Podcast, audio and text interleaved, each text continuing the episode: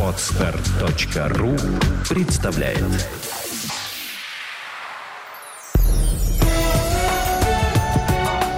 Авторский подкаст «Путевое дело. Жизнь без границ».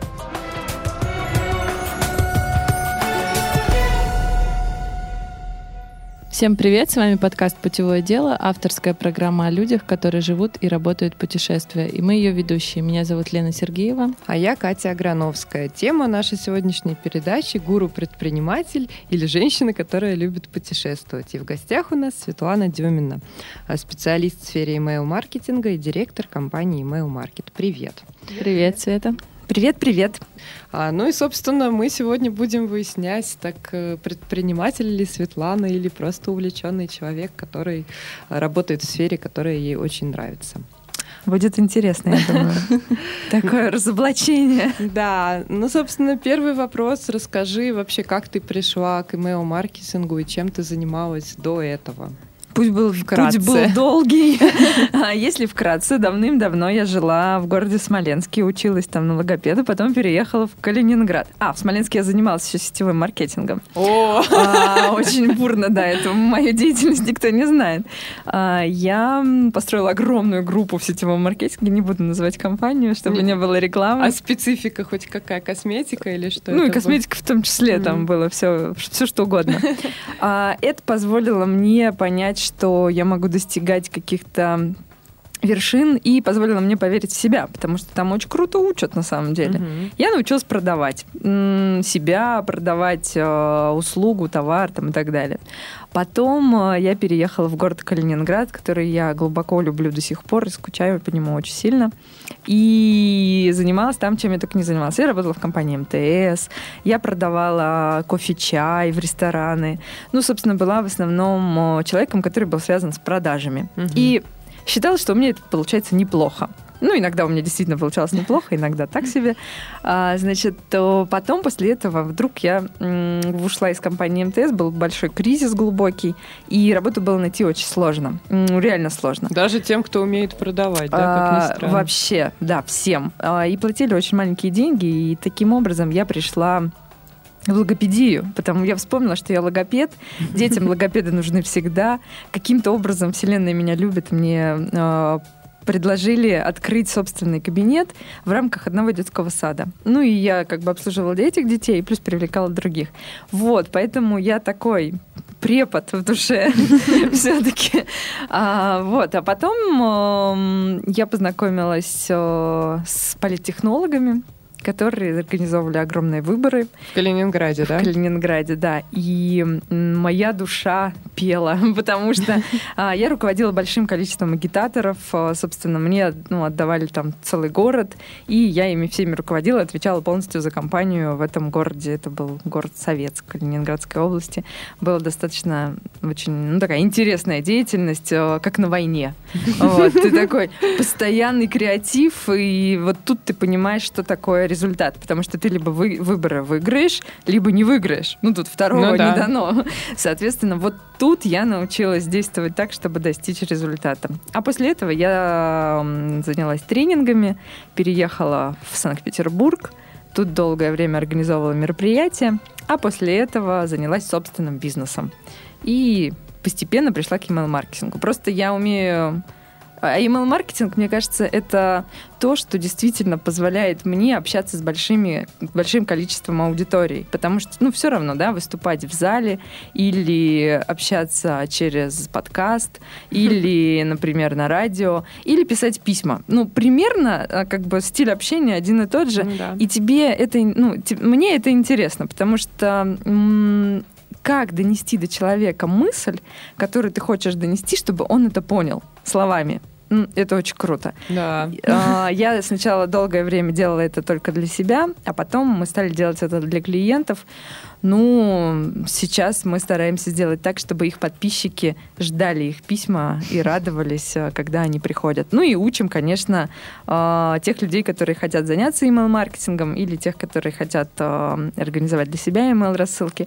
Вот, собственно, это был такой путь от обычного менеджера по продажам а, к человеку а, через бизнес, а потом был этап, да, такой бизнес-гуру, а к человеку просто увлекающимся. Сейчас я даже, я бы сказала, что не особо я предприниматель, конечно. Ну, у меня, да, у меня есть какие-то бизнесы, которые как-то работают, но это не те бизнесы, о которых ходят огромные слухи о том, что у меня там заводы, пароходы, и я супер-пупер там миллиардер.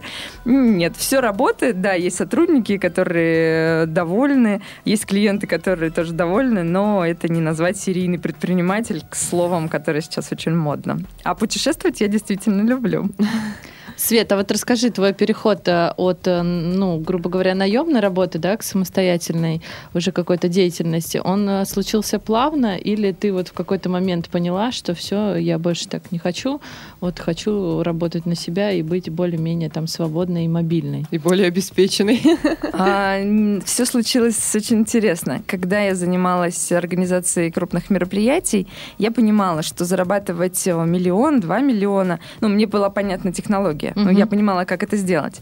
И также я понимала, что эти знания стоят достаточно дорого. В Питер, на рынке Питера а, те деньги, которых это стоит, мне заплатить никто, естественно, не мог. А брать с нуля какой-то проект и начинать его раскручивать на тот момент было ну, не очень интересно, потому что ну, я уже привыкла там работать с российскими масштабами. Ехать в Москву тоже я не хотела, потому что у меня был опыт жизни в Москве, и это было ну, как-то несколько удручающе. Там очень ну, тяжко мне в Москве, там такой да, ритм, а я, я люблю, а я люблю все размеренное. Поэтому я поняла, что нужно взять себя как бренд и раскрутить. И, собственно, вот год я этим занималась, э, вроде бы как даже неплохо у меня получилось. Гораздо проще рассказывать о себе, про, ну, правду, то, что ты делаешь, особенно когда ты много делаешь, или когда ты мало делаешь, людям, оказывается, это тоже интересно, потому что они тоже мало делают, они говорят, о, она же такая же такая, как и я. Это меня оправдывает. Вот. Чем а, пиарить там другого человека? Есть профессионалы, которые умеют действительно продвигать, а, ну и, в принципе, я к ним тоже отношусь, но продвигать себя это тоже интересно. Это приятнее, наверное, даже. А, в чем-то приятнее, но здесь сталкиваешься с такой проблема. Знаете, есть у нас в интернете есть троллинг.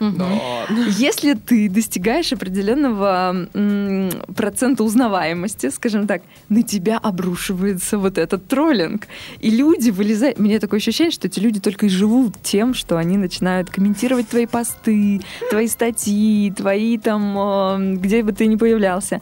На эту тему э, замечательный Андрей Парабел, он сказал гениальную штуку. Он сказал, что как только выпускается какая-то разоблачительная статья о том, кто я такой, у меня сразу же э, плюс миллион. Я подумала, что, о, я до этого уровня еще не доросла, но, видимо, я иду в правильном направлении. Ну вот поэтому я теперь уже не расстраиваюсь, когда это происходит. Я так, главное не реагировать. Если реагировать, то будет еще хуже. Ну, да. да, выработать иммунитет. Да. А расскажи, с чего ты начала, э, так сказать, самопиар, деятельность по раскрутке за себя как бренд? А, я в какой-то момент прошлым летом осталась без работы. Мне нужны были деньги, а потому что, ну, как бы я, такая у меня привычка, я когда много зарабатываю, я много трачу. И, к сожалению, у меня нет привычки накапливать. Вот я вообще, э, мне просто, мне кажется, нужно памятник поставить людям, которые умеют откладывать, да, копить да, как-то. Да. А у меня а, аналогичная а, проблема. Вот да. А вот зарабатываешь 100 тысяч, тратишь 100 тысяч. Зарабатываешь да. 200, тратишь 200, зарабатываешь 30, тратишь и живешь на 30. Да. Ну, собственно, вот как и миллион тоже, кстати, быстро да. тратится. Поэтому э, я как-то пришла к тому, что я вдруг резко осталась без работы, без денег. А надо было платить за квартиру, и с этого начался проект 30 за 3. То есть вот это как заработать 30 тысяч за 3 дня. Про этот проект я уже много где рассказывала, ну просто коротко суть такая, что я нашла идею, как заработать 30, 30 тысяч за три дня, и плюс к этому я нашла еще сотни идей, ну и отправляю сейчас их людям, а, которые подписаны на нашем сайте 30за3.ru, и, собственно, они получают эти идеи. Кто-то воплощает в жизнь, кто-то не воплощает, кто-то троллит нас и говорит, что это не работает, ничего. Ну, да, наверное, у кого-то это действительно Если не работает. Если не работать, то не работает, да. Да, да, да. Вот. Это был первый этап. Э, потом, э, когда ты много двигаешься, к тебе приходят люди, которые тоже движутся достаточно угу. быстро. И приходит большое количество интересных предложений. Тут главное не распыляться. Я упала вот в это распыление и начала заниматься. И у меня были фотографы в Париже вместе с подружкой. Мы делали этот проект. Очень был увлекательный, интересный. Но сейчас она вот как-то им тоже сейчас занимается, продолжает заниматься. Но он скорее сейчас ради фана, а не ради монетизации. Потом был проект, ну, он и сейчас тоже существует. Я открыла юридическую компанию. Это была франшиза а, Центра возврата денег. А, сейчас этот филиал тоже, конечно же, работает. Но, но от отправления я отошла, потому что управлять таким, ну, таким сложным делом, как суды с банками, все-таки, ну, на мой взгляд, должен сильный мужчина. Да. А, я нашла партнера, который, собственно, этим и занимается. Он управляет. Команда у нас э, в этом проекте очень стабильная. Люди, которые начинали с нами работать в самом начале, они же с нами сейчас и работают. Вот это удивительно для mm-hmm. меня, потому что, ну, а, обычно часто люди меняются, когда ты растешь, а здесь компания растет, и люди растут вместе с ней. Это очень круто. Вот. А потом было еще несколько глобальных проектов, были декларации а, там на 50 тысяч, а на вот миллион. расскажи для наших слушателей вкратце, что это. А, что такое декларация? Вдруг еще кто-то не знает. Ну, если кто не знает, декларация это когда ты заявляешь в мир о том, что ты заработаешь сколько, да? Ну, например, там самая большая у меня была, я заработаю миллион за 50 дней. Угу. И, собственно, я эту цифру заявила и прилюдно зарабатывала эти деньги, рассказывала о том, как это и так далее. И уехала в путешествие посреди декларации, потому что в какой-то момент я поняла, что все, не могу больше. Сил больше нет. Да? Мозг плавится, ничего в голову не входит, все, уже ничего не понимаю. Но миллион нужно заработать в любом случае, потому что если не заработаю, придется 200 тысяч отдать. А, то есть ты там ставишь цену да, своего да, да, слова, да? да? Была цена угу. слова. А, правда, когда я заработала первые 200, я подумала, что может фиг с ним, отдать эти 200 тысяч и успокоиться. и успокоиться, и ничего не делать. И ладно, вот буду сейчас спокойно дальше. Но цель стоит, а с выборов осталась привычка цели достигать. Ну и, соответственно, все-таки, конечно, а как же еще за тобой наблюдает куча людей. Было большое количество перепостов. Это запись э, в Ютубе, ее до сих пор можно найти, там декларация Светланы Деминой.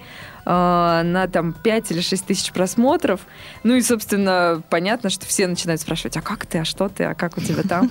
Вот. В итоге, когда я уехала, тут самое главное в какой-то момент а, понимать, что ты должен закрыть декларацию, что тебе нельзя свернуть с этого пути, и ты в любом случае ее закроешь, тогда э, я не знаю, как это все складывается, ну, для силы ума или в нас ангелы-хранители хорошо работают, но начинает как-то все складываться так, что получается, особенно если делать, да, если, конечно, лежать на кровати и думать о том, что я закрою, я закрою, ничего не получится, но если все время что-то делать, даже можно хаотично. Я делала хаотично, я за это бралась, за то, за все. В итоге вышел завод, который нужно было м- помочь купить.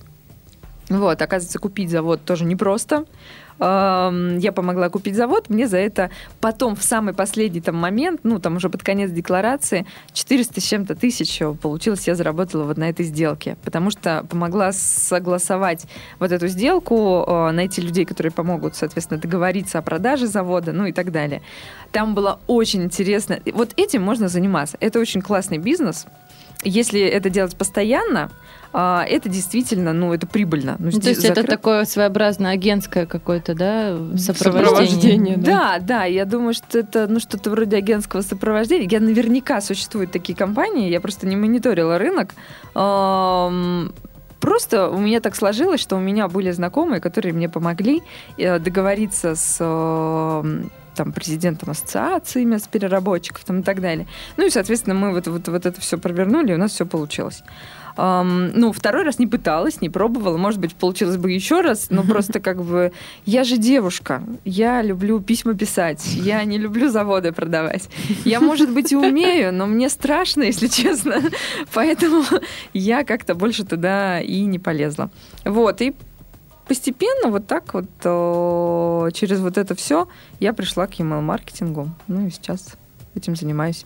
А вот расскажи, сколько человек с тобой работает в команде? И они удаленно А, от тебя находятся или в Это было очень интересно. месте? За время существования проекта три раза поменялась концепция уже. Потому что я все, я мечтала работать без офиса. У меня была такая мечта.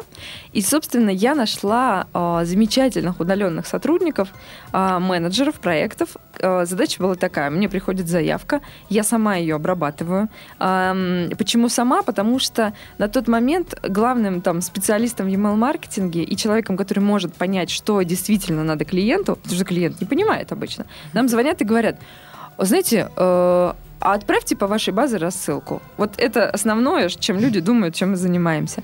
Мы им объясняем, ну это спам, ну как бы давайте мы все-таки по вашей базе. Они говорят, у нас нет базы. Вот. Ну и мы, я начинала объяснять, что нужно людям. А, поэтому закрывала сделки я. У меня были менеджеры проектов, которые проекты вели. То есть я рисовала огромный график проекта, там а, этапы, а, на каком этапе подключаются копирайтеры, на каком дизайнеры, на каком верстальщике, где нужны программисты там, и так далее. А, составляла вот эту большую сетку. Задача менеджера проектов была сделать так, чтобы это все воплотилось в жизнь. То есть э, они мои мечты и мечты клиента воплощают в жизнь. Конечно, у них такая тяжелая достаточно работа, но они сидели удаленно.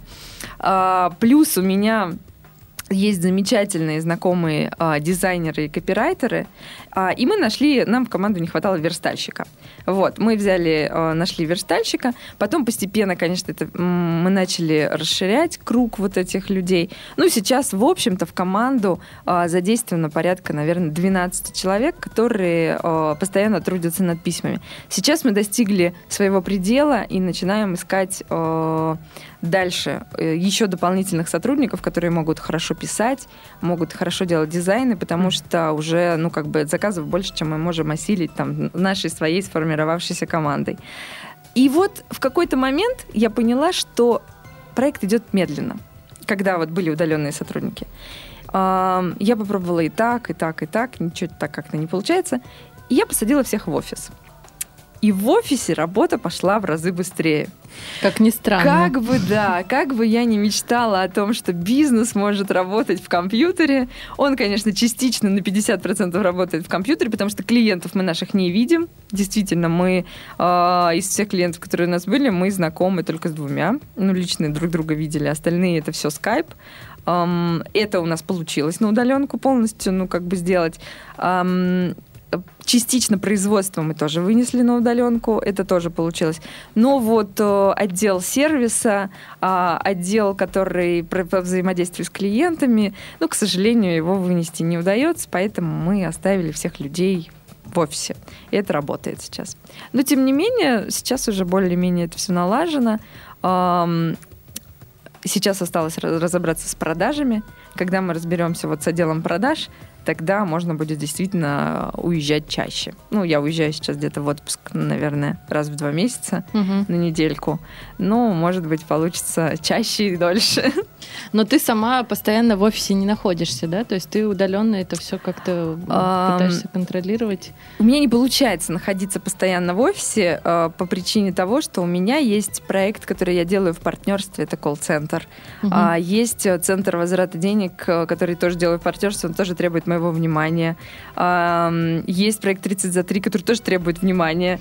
И есть э, email маркетинг. Как бы я не хотела уйти от многозадачности, у меня пока еще не получилось это. Все-таки я все равно жонглер. Поэтому я, конечно, нахожусь в офисе каждый день. Я бываю там, э, где-то хотя бы часик-два часа там я бываю в офисе. Но постоянно нет, и, конечно, я в нем не нахожусь. Знаете, когда я была, я училась в школе, почему я вообще не люблю офисы? Это вот я до сих пор помню этот момент. Мне кажется, у каждого человека в жизни такой момент был. Вот э, я сидела в офисе, слушала своего преподавателя и думала, я не хочу завтра идти в школу, мне хочется прогулять. Я могу это сделать. Ну, то есть там, у меня был в 11 классе или в 10 Я, в принципе, могу не пойти в школу, рассказать что-нибудь маме, там, рассказать что-нибудь э, в школе. Ну, нормально, никто не заметит. А вот мама моя прогулять работу не может.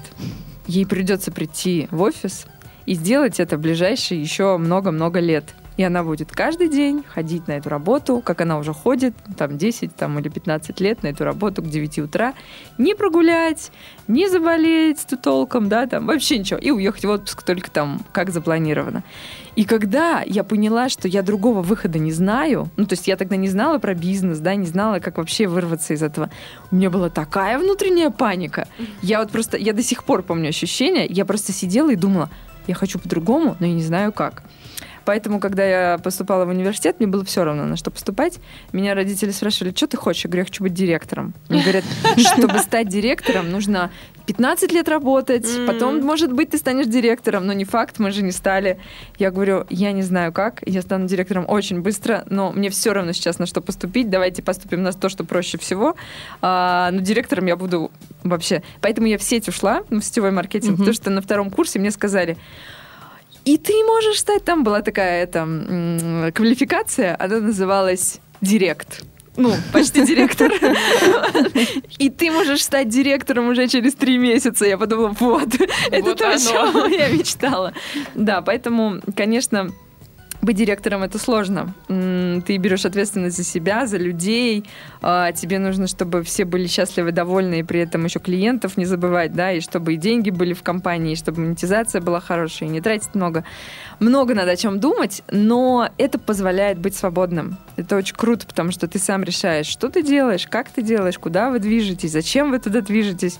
Если хочется сильно, очень хочется повернуть, то ты всегда можешь повернуть в какую-то другую сторону. Вот, это, конечно, очень круто, и это меня мотивирует. Да, это отлично вдохновляет. Это вот ну, такой живой вкус к жизни, когда ты что-то делаешь, именно живешь этим процессом, а не ходишь на работу и понимаешь, что ты вроде что-то делаешь, но... Но непонятно для чего. Да, но вроде как, если ты не придешь на работу, то ничего особо не поменяется. И тут э, получается уже, что вроде как ты и не особо важный. Да, да, да. Вот очень интересно, к нам приходит иногда резюме, недавно пришло резюме, очень крутое. Там было написано так я занимаюсь тем, что мне в кайф. Я не хочу работать у вас, но я хочу работать с вами. Я умею делать э, очень классные маркетинговые стратегии. Mm-hmm. Вот примеры того, что я делал. Э, я занимаюсь этим, ну, как бы удаленно. Если вам нужны такие люди, то я с удовольствием буду с вами сотрудничать. Я была в полном восторге от письма, потому что письмо было действительно аргументированным. Там было написано, почему человек крут, почему нужно с ним работать, чего он добился уже на этот момент. Поэтому, если вот у ваших слушателей а, есть какая-то основная компетенция, да, то есть они умеют что-то делать, получают от этого кайф, это всегда можно придумать, как монетизировать. Даже вот те самые офисные навыки, то есть вот ты сидишь в офисе, что-то хорошо делаешь в офисе, но тебе хочется вырваться наружу, да? Можно, не нужно сразу это делать, потому что сразу это достаточно стрессово. Ну, ты останешься без денег, да, без зарплаты. Да.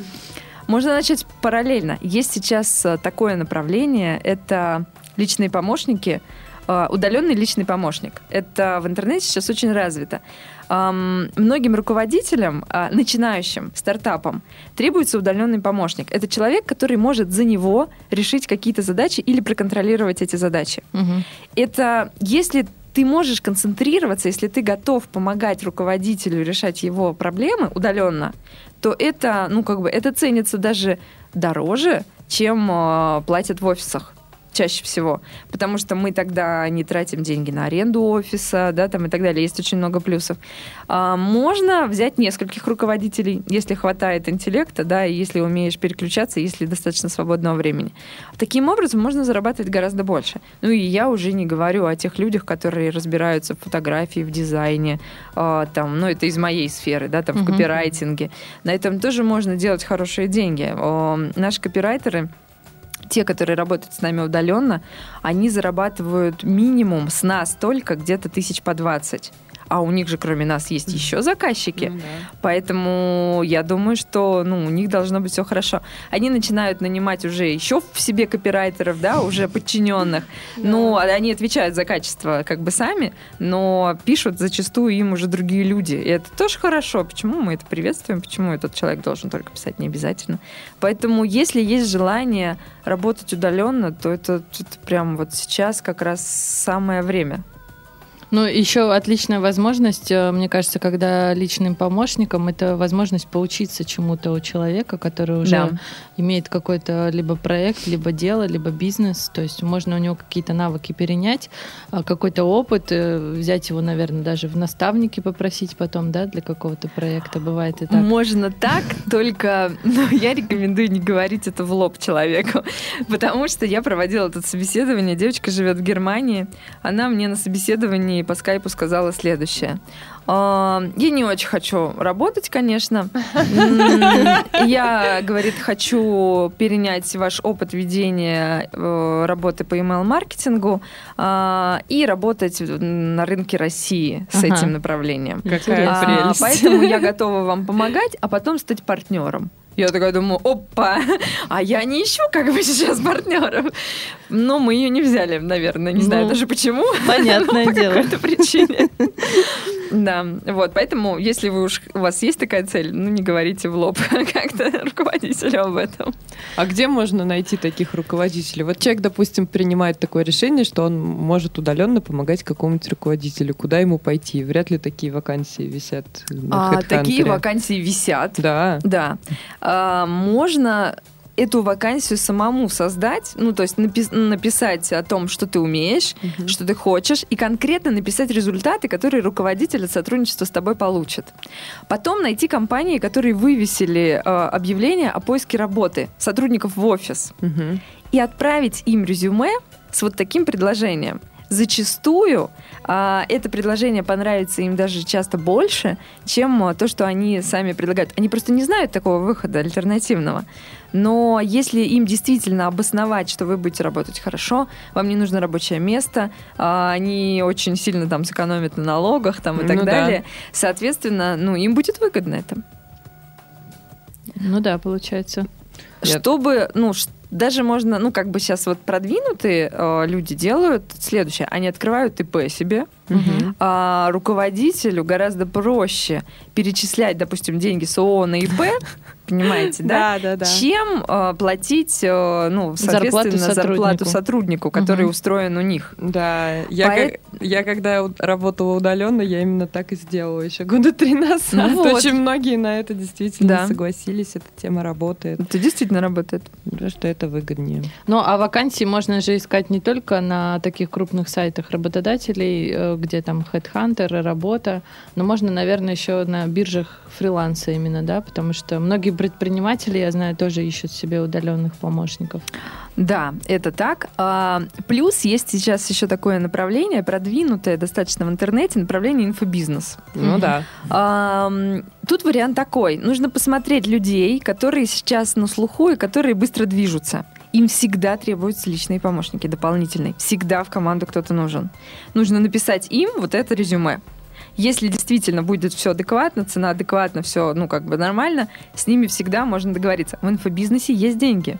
Ну, вот это только кажется, что как бы там куча народу, которые что-то там рассказывают, да, и ничего они не зарабатывают. Нет, на самом деле бизнес, в инфобизнесе деньги сейчас на данный момент зачастую даже больше, чем в оффлайновом бизнесе. А, соответственно, вот эти руководители, они готовы платить сотрудникам иногда даже больше, чем готовы платить сотрудникам в офисах, да. А, вот, поэтому к ним можно обратиться и предложить им а, такое. Мгм. Хороший совет, спасибо. Свет, ну вот возвращаясь э, к вопросу совмещения э, такой активной деятельности и путешествий, э, ты сказала, что у тебя пока не очень часто получается путешествовать, хотя, мне кажется, многие люди только мечтают о такой чистоте, как у тебя. Вот расскажи о своем путешественном опыте, в каких странах тебе уже удалось побывать и как ты вообще подходишь к вопросу выбора страны, планирования поездки и так далее.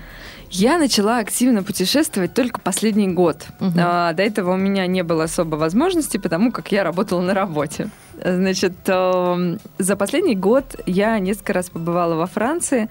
Обожаю эту страну, очень она мне нравится. И еще больше мне нравится Бельгия. Мы проехались по Бельгии, ну, по многим крупным городам Бельгии, и я, конечно, советую побывать в Брюге, потому что Брюги — это город, который ты, ты в него попадаешь, когда есть ощущение, что ну, этого не может быть, это декорации. Ну, такого города существовать просто не может. А он есть, он процветает, он очень интересный там, ну, перед тем, как туда ехать, нужно, конечно, посмотреть фильм «Залечь на дно в брюке», угу. а потом ехать, потому что это будет еще интереснее, ты будешь ходить и думать, вот, вот тут он его преследовал, а вот здесь он скинулся с этой крыши, а вот здесь было вот это, вот это. Очень интересный город. Сейчас, а, коротко, мы побывали в Амстердаме, который тоже нас а, очень удивил своей, своим свободолюбием и непосредственностью. Очень уж там все по-другому как-то и странно. А, но так как мы там были мало, мы сейчас вот в ближайшее время хотим туда вернуться. А, я думаю, что мы, скорее всего, сделаем это вот прямо в ближайший месяц и посмотреть все-таки, что там в Амстердаме-то интересного. Потому что, ну, мне кажется, что там действительно должно быть как-то увлекательно и необычно. Ну, не так, как в европейских городах. Да, да, да. А зимой, конечно, я воспользовалась возможностью съездить э, в Египет, э, покупаться в теплом море, позагорать. И мы ездили ненадолго, потому как э, были очень там такой был непростой период с бизнесом, нужно было вкладывать очень много времени, но так как мозг уже начинал действительно плавиться, мы собрались и с подружками поехали на 4 дня. Ну, мы 4 дня в Египте были, плюс дорога. Вот за 4 дня полностью восстановились. Это вообще, получается, недорого. Ну, там, в пятизвездочном отеле в Египте зимой можно жить за что-то там 15 тысяч да, рублей. Да, там недорого. И настолько это приятный отдых, ну, конечно, если не считать того, что тебе все время говорят, там, Катюшка, и так далее.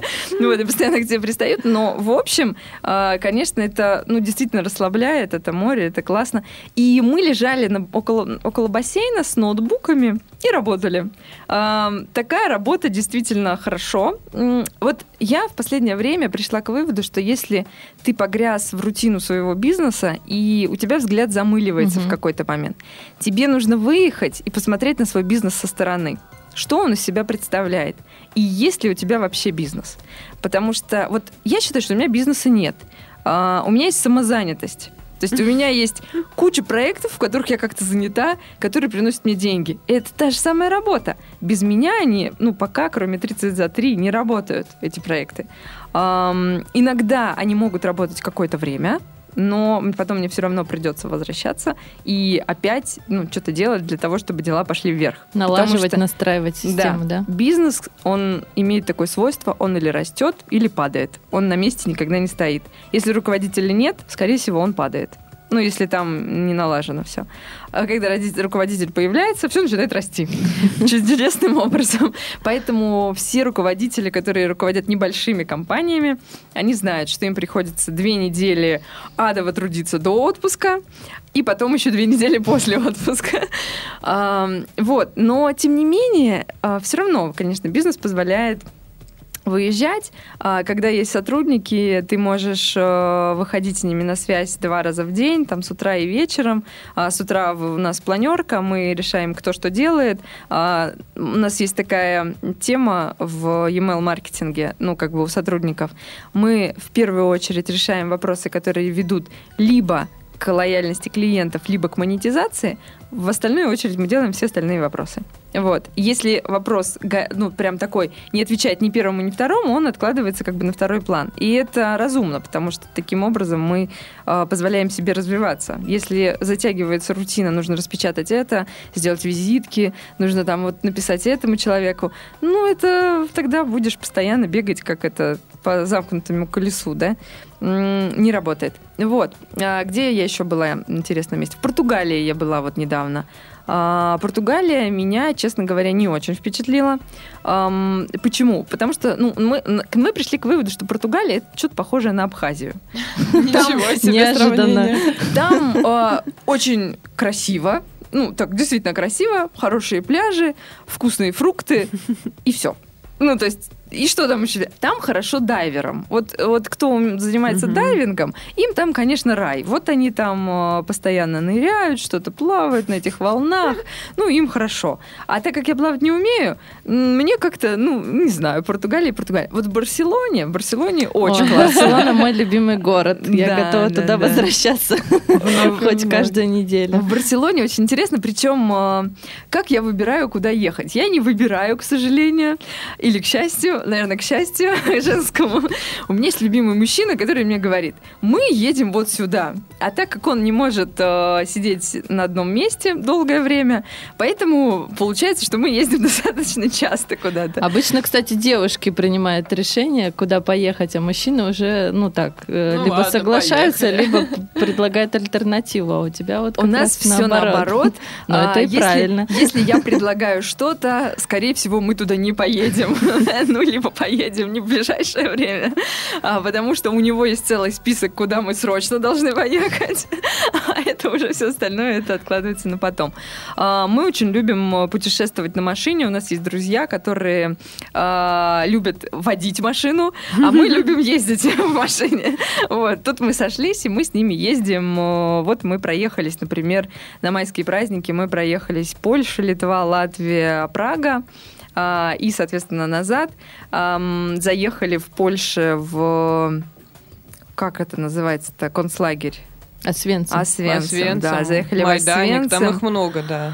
А, конечно, это мы, мы вот думали о том, что нужно в Освенцим заехать до Праги. Иначе, когда если мы заедем на обратном пути, главное впечатление Да. от поездки будет вот такое. Оно Мгм. такое и осталось. Да. Но туда стоит заехать, конечно, чтобы прочувствовать, как, как это было, да, потому что это э, ну, такое глупое сравнение, но все-таки это как триллер вживую, да? Да. То есть ты попадаешь и понимаешь, что вот оно было здесь, вот прям на этом месте убивали этих людей, ну, прям вот сейчас говорю, аж мурашки по коже.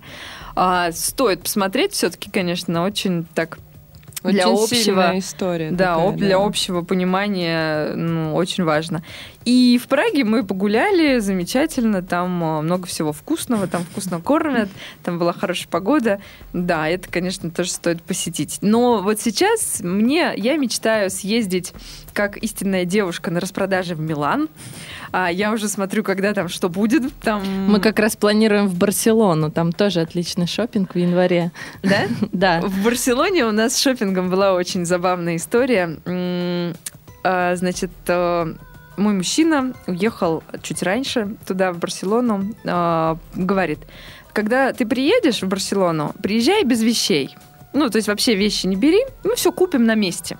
Я говорю, что вообще не брать? Он говорит, вообще ничего не бери. Я говорю, ну прям вообще, вообще, вообще ничего не брать? Он говорит, вообще ничего не бери, возьми дамскую сумку и приезжай, все купим. Я такая думала, вау, круто.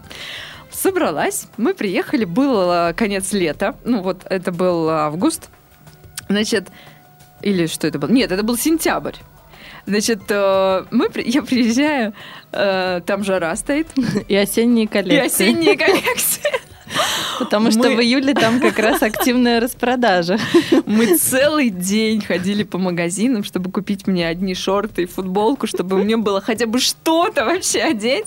А после этого мы переехали в Португалию. В Португалии, слава богу, было все еще нормально. Там сохранялись летние коллекции, мы все купили в Португалии. Вот, но это был очень любопытный, конечно, опыт.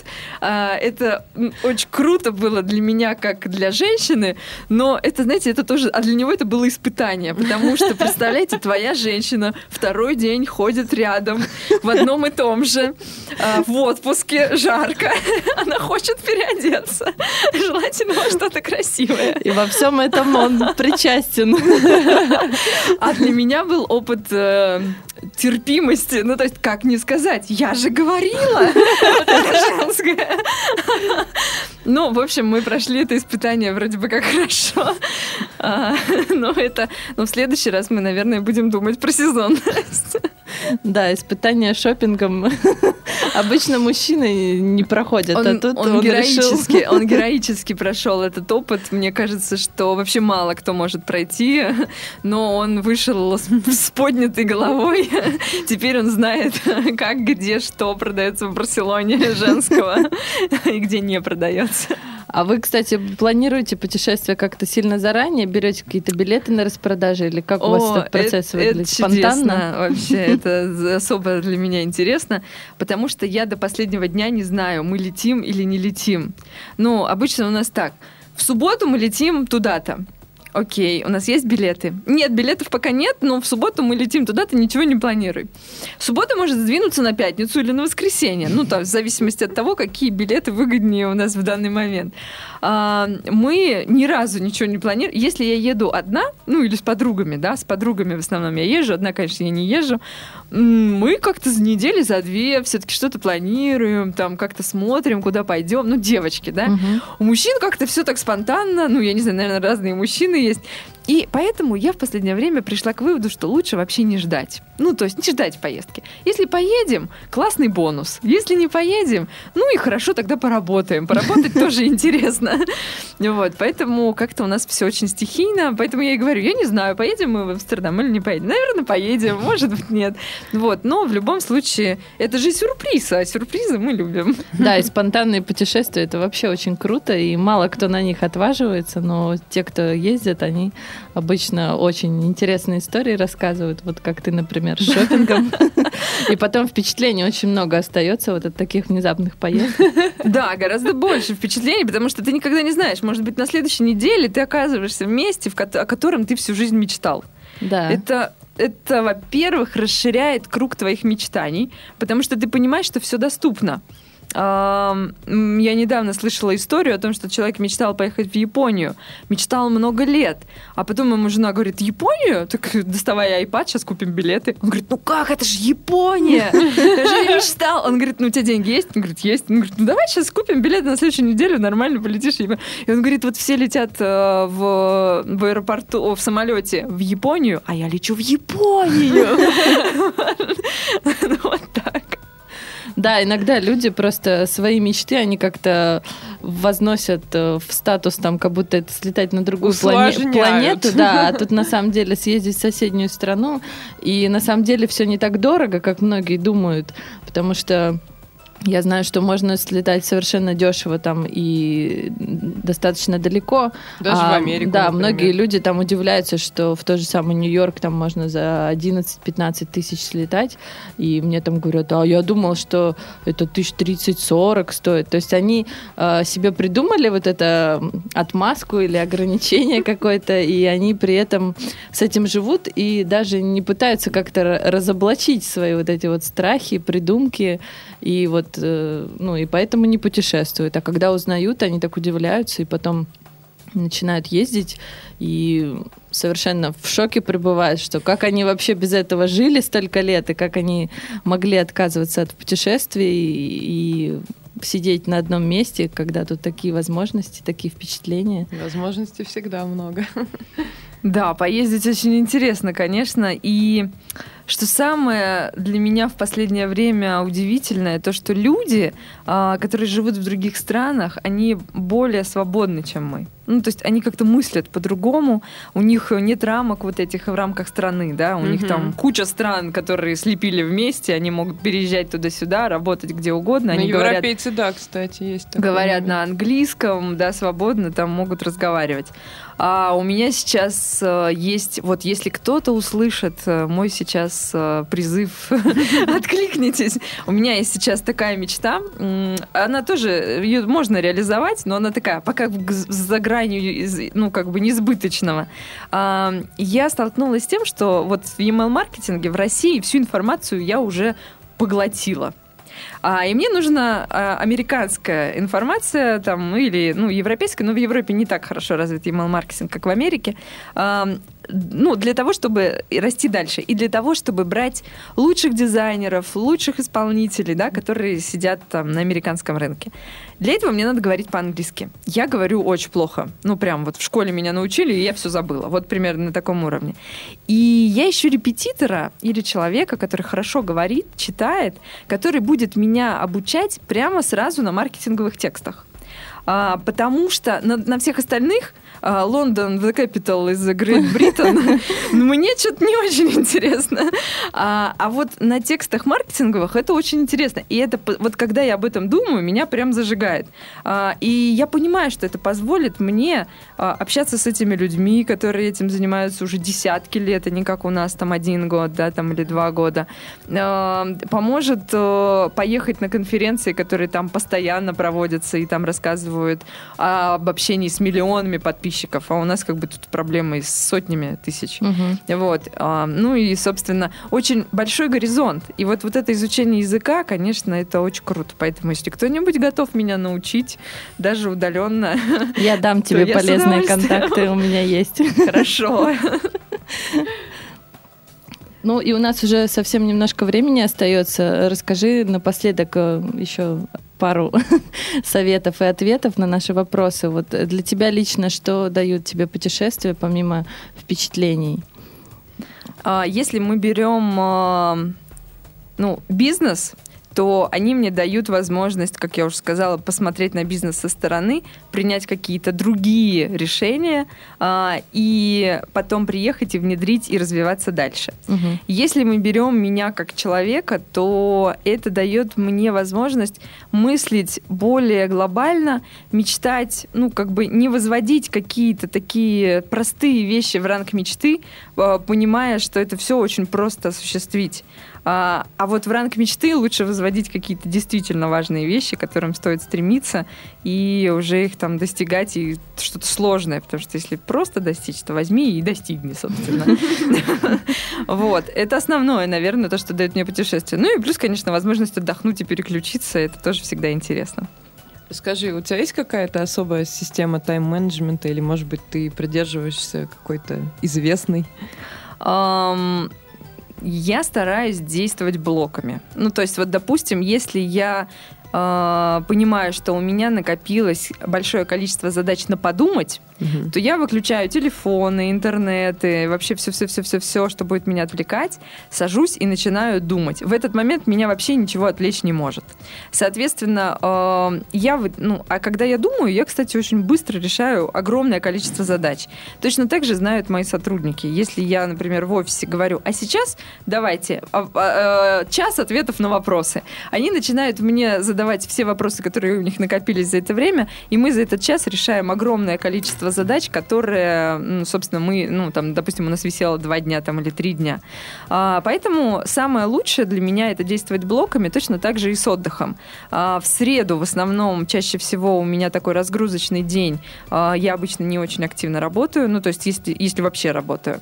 То есть понедельник, вторник это такие ударные дни, а, когда действительно очень много задач решается. Среда это такой день полуотдыха. Маленькая а, пятница. Да, да, да, да, да. Четверг, пятница это опять такие убойные дни. А суббота, воскресенье, ну, чаще всего я отдыхаю. Конечно, бизнесмен, когда отдыхает, он не отдыхает, да, он тоже как-то думает, что-то там придумывает, но активной деятельности, переписки там и так далее я не веду, ну, так очень редко, если отвечу на какие-то сообщения.